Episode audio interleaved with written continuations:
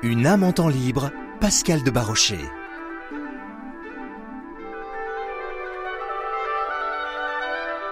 Bonjour et bienvenue dans une nouvelle émission de la Pastorale du Tourisme, Pascal de Barrochet au micro, accompagné aujourd'hui de Caroline et de Lola du service de la communication du diocèse. Nous sommes aujourd'hui dans l'église de la Selle en Hermois, presque à l'extrémité est du département du Loiret.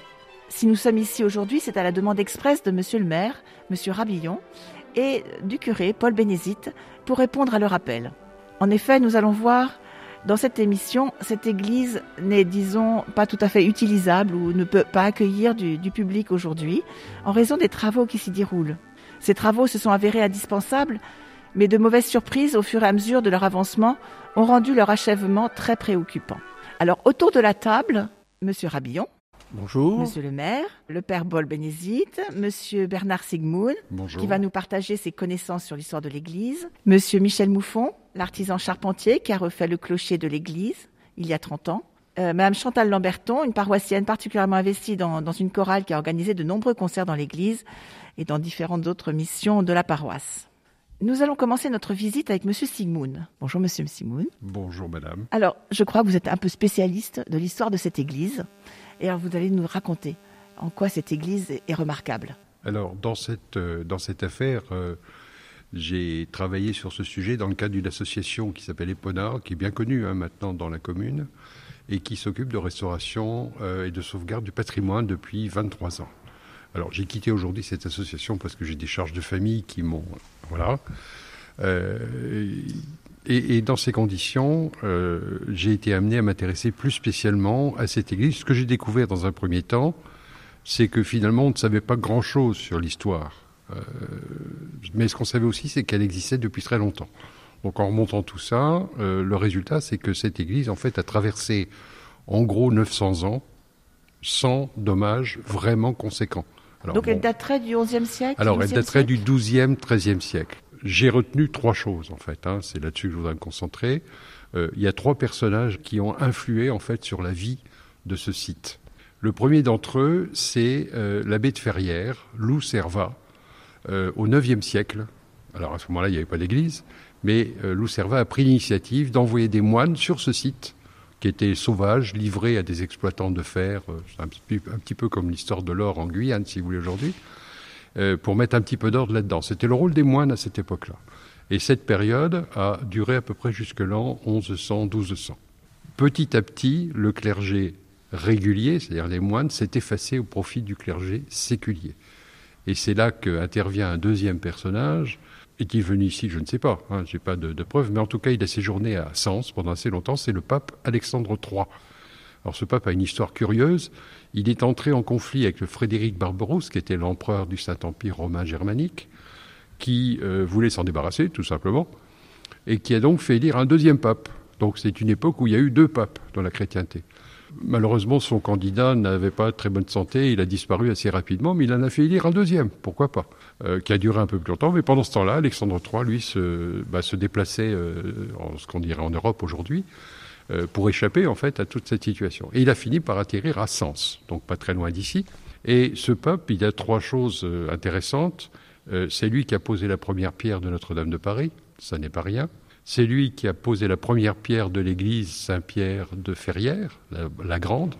Et c'est à lui qu'on doit une expression que tout le monde connaît qui s'appelle euh, aller à Canossa. Car dans son euh, débat avec euh, Frédéric Barberousse, il a fini par l'emporter en le menaçant d'excommunication, ce qui était extrêmement grave.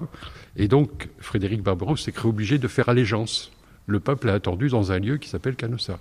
Et il a fait euh, attendre euh, Frédéric Barberousse pendant trois jours dans la neige. Troisième personnage, c'est pas vraiment une personne, c'est plutôt une congrégation. Ce sont les bénédictines, qui étaient implantées à Montargis depuis très longtemps, et qui, au fil des legs des nobles qui souhaitaient, soit qui n'avaient pas d'héritier, hein, soit qui souhaitaient euh, racheter une vie peut-être un peu dissolue éventuellement, faisaient legs de leur terrain, euh, de leur territoire, de leur possession. Et c'est comme ça que les bénédictines sont devenus quasiment propriétaires de la totalité du territoire de la commune jusqu'à euh, la chute de l'Ancien Régime.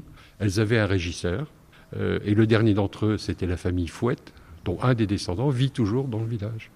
Donc euh, voilà, résumé brièvement les trois personnes qui ont eu une influence sur cette église.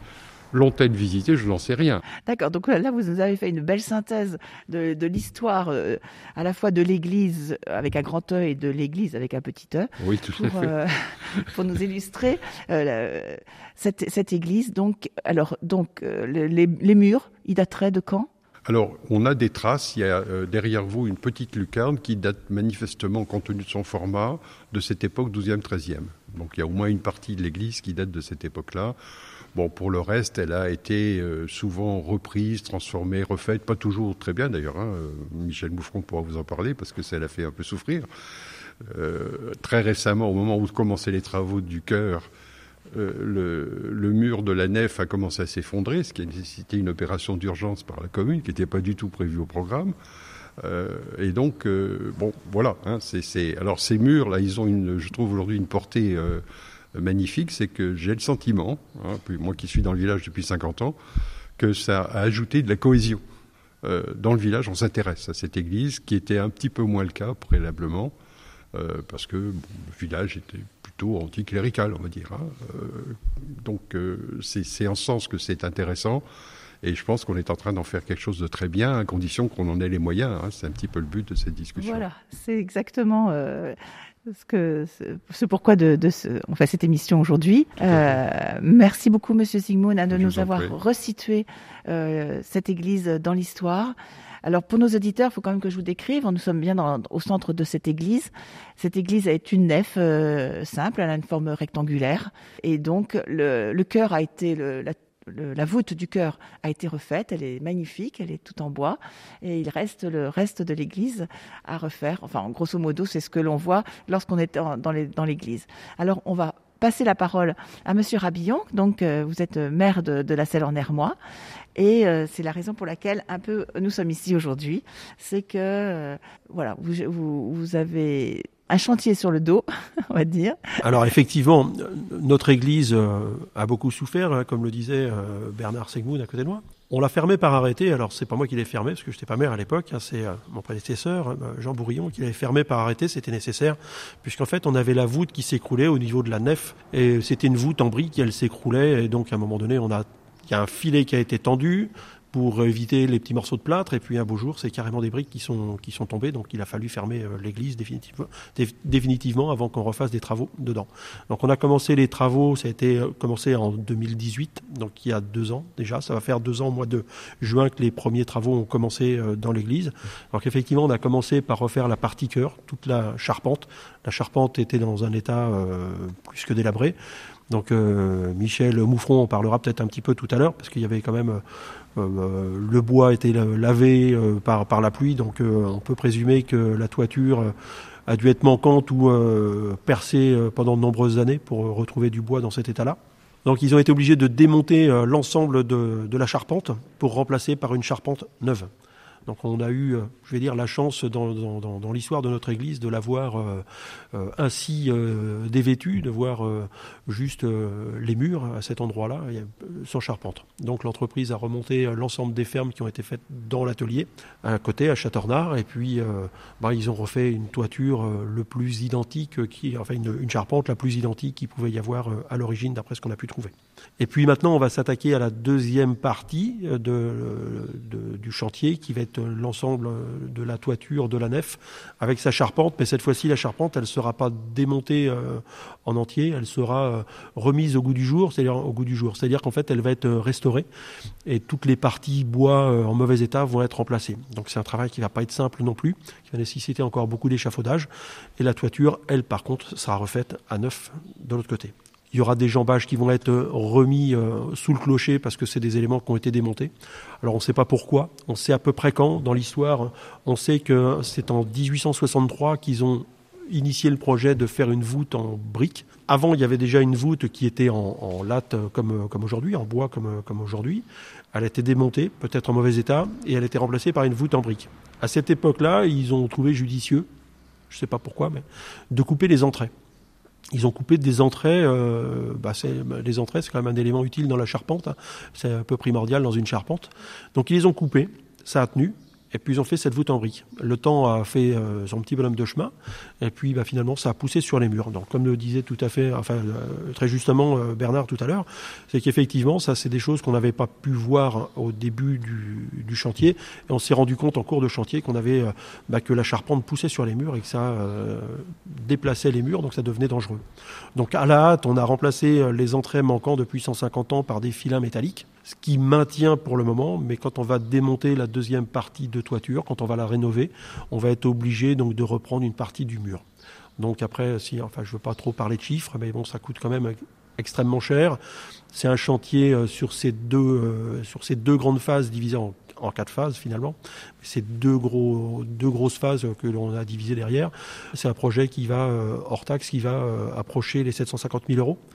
Donc pour une petite commune comme la Selle en Hermois de 800 habitants, vous voyez, c'est très compliqué. Oui, si on ramène à la, par habitant, effectivement, ça fait une petite somme.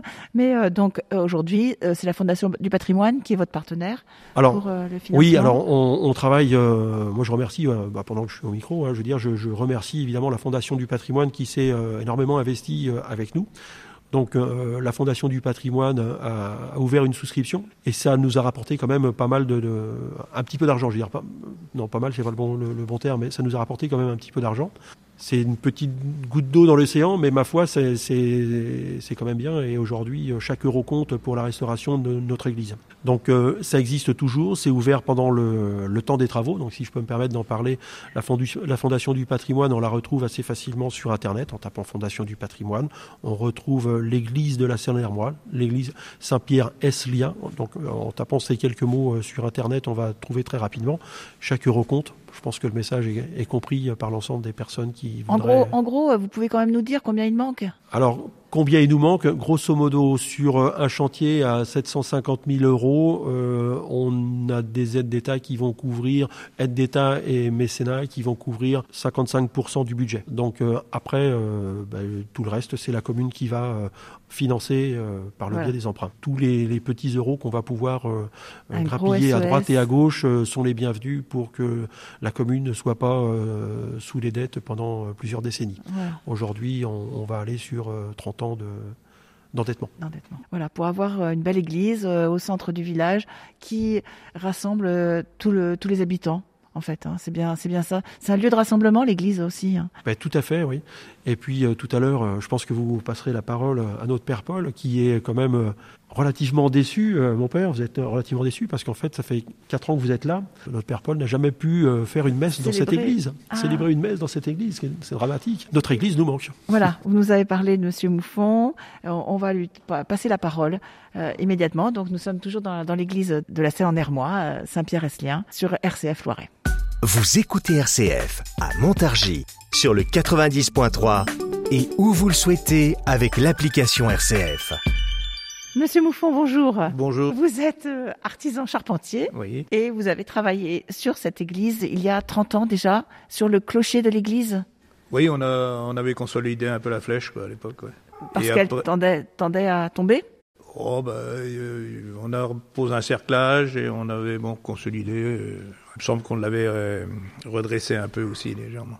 Et alors donc c'est un, un, chantier qui vous a marqué là de... Ah ben oui, ce, ce chantier-là, sur une vingtaine d'églises qu'on a, qu'on a intervenu, que l'entreprise a intervenu, c'est la plus malade que j'ai trouvée, moi, jusqu'à présent Charpente. Il a permis, de, d'une part, qu'on a été, qu'on a refait le cœur à neuf, la charpente à neuf, c'est la première fois. Ah oui, c'est la première fois. Et puis même l'autre partie, passer des cordes, tout ça là-dedans pour maintenir la charpente, pour, pour que ça s'écroule et tout ça. Jusqu'à présent, j'avais encore trop pas trop vu ça. Alors, je me tourne maintenant vers Monsieur Le Riche. Donc, vous êtes architecte et vous êtes en charge de ces travaux. Euh, merci d'être là finalement. Euh, Qu'est-ce que vous pouvez euh, dire donc de l'avancement des travaux de cette église? Je suis architecte du patrimoine. Je suis un peu le médecin des églises.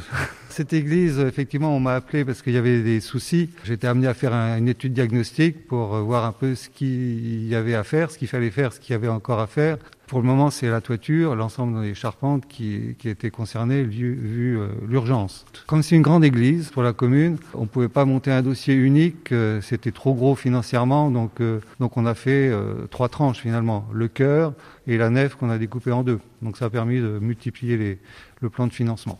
On a fait la première partie, vous pouvez la voir. Effectivement, c'était un gros morceau parce que la charpente était vraiment très abîmée, donc on est reparti sur la solution économique la plus intéressante, c'est repartir à neuf.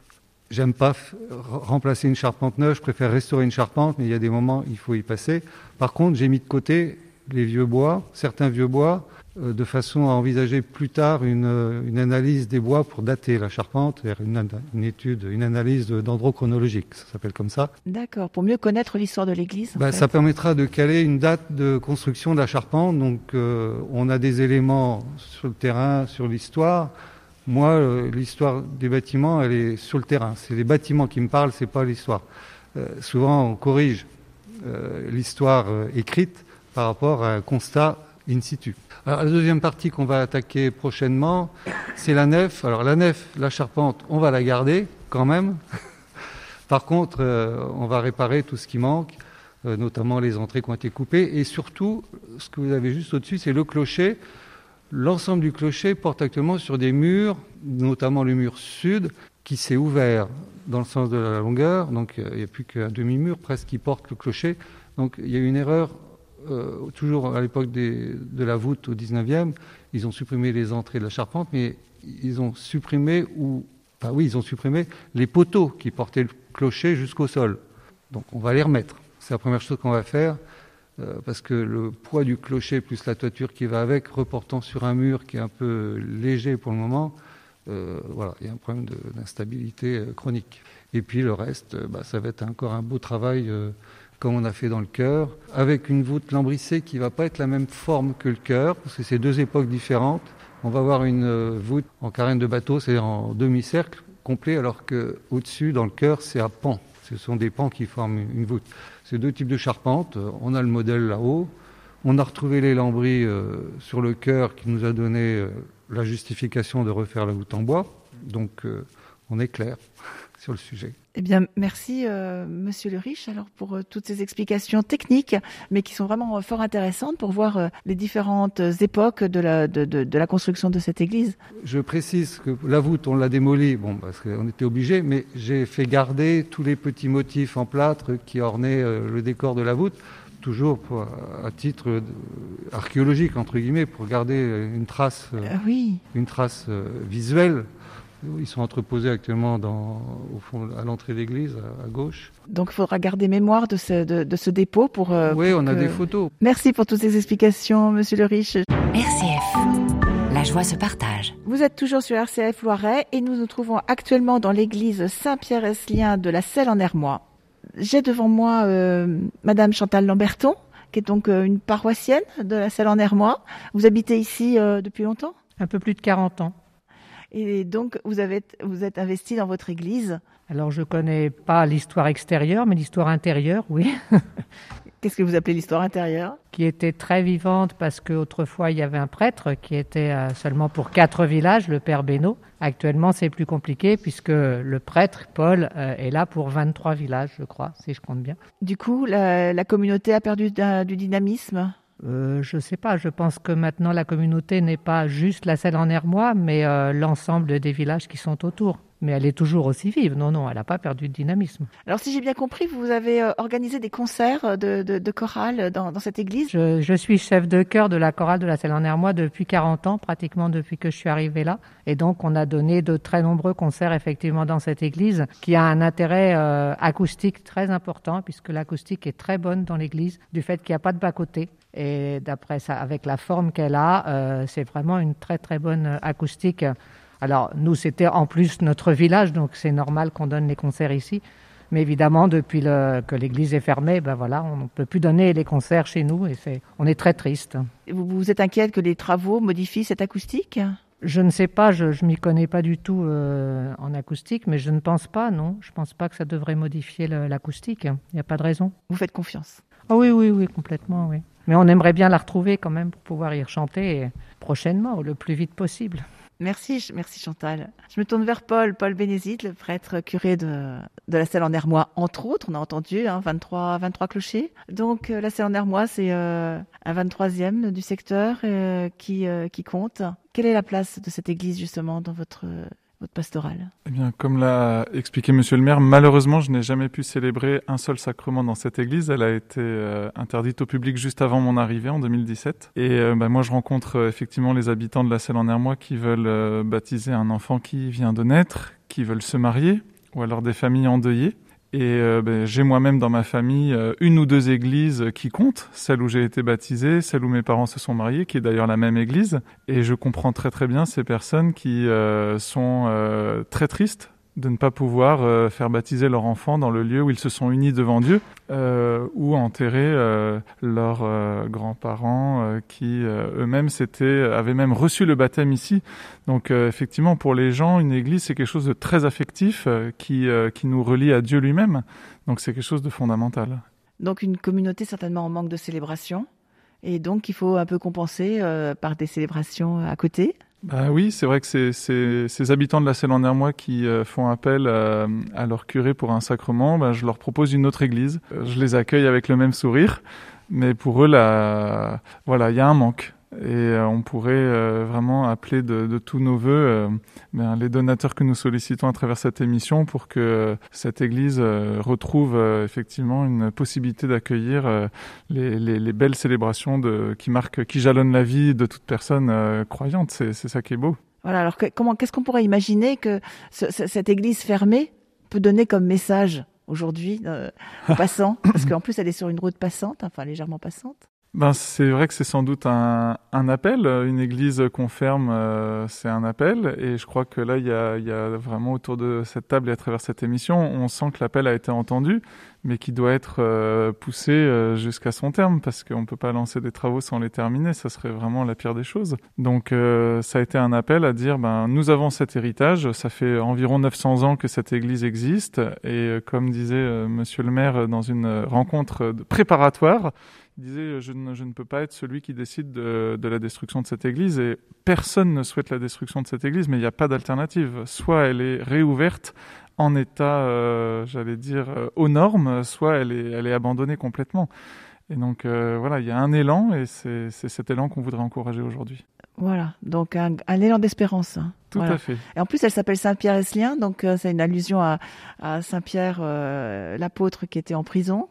Voilà, je crois qu'il y a peut-être un, un, petit signe aussi là de, de libérer l'Église de ses, de ses, travaux. Tout à fait. Hein, voilà. Eh bien, merci beaucoup, Père Paul, pour d'être là et d'être présent et de soutenir donc cette communauté qui qui cherche à réouvrir son Église.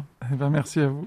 Notre, notre émission s'achève. Nous étions dans cette église de la Selle en Hermois, cette église Saint-Pierre-Eslien, avec euh, Caroline, Lola à la technique, et puis euh, une communauté qui cherche à élargir le, sens de cette église pour qu'elle soit euh, ouverte à tous. Tout le monde est, invité, parce que c'est pas que les, habitants de la Selle en Hermois, Hein, c'est tous ceux qui vont pouvoir passer dans cette église, tous les, les touristes, les visiteurs. Voilà, tout le monde euh, est invité à participer à ce chantier. Rendez-vous sur le site de la Fondation du patrimoine si vous voulez bien euh, participer à ce magnifique chantier. Je vous donne rendez-vous le mois prochain pour une âme en temps libre.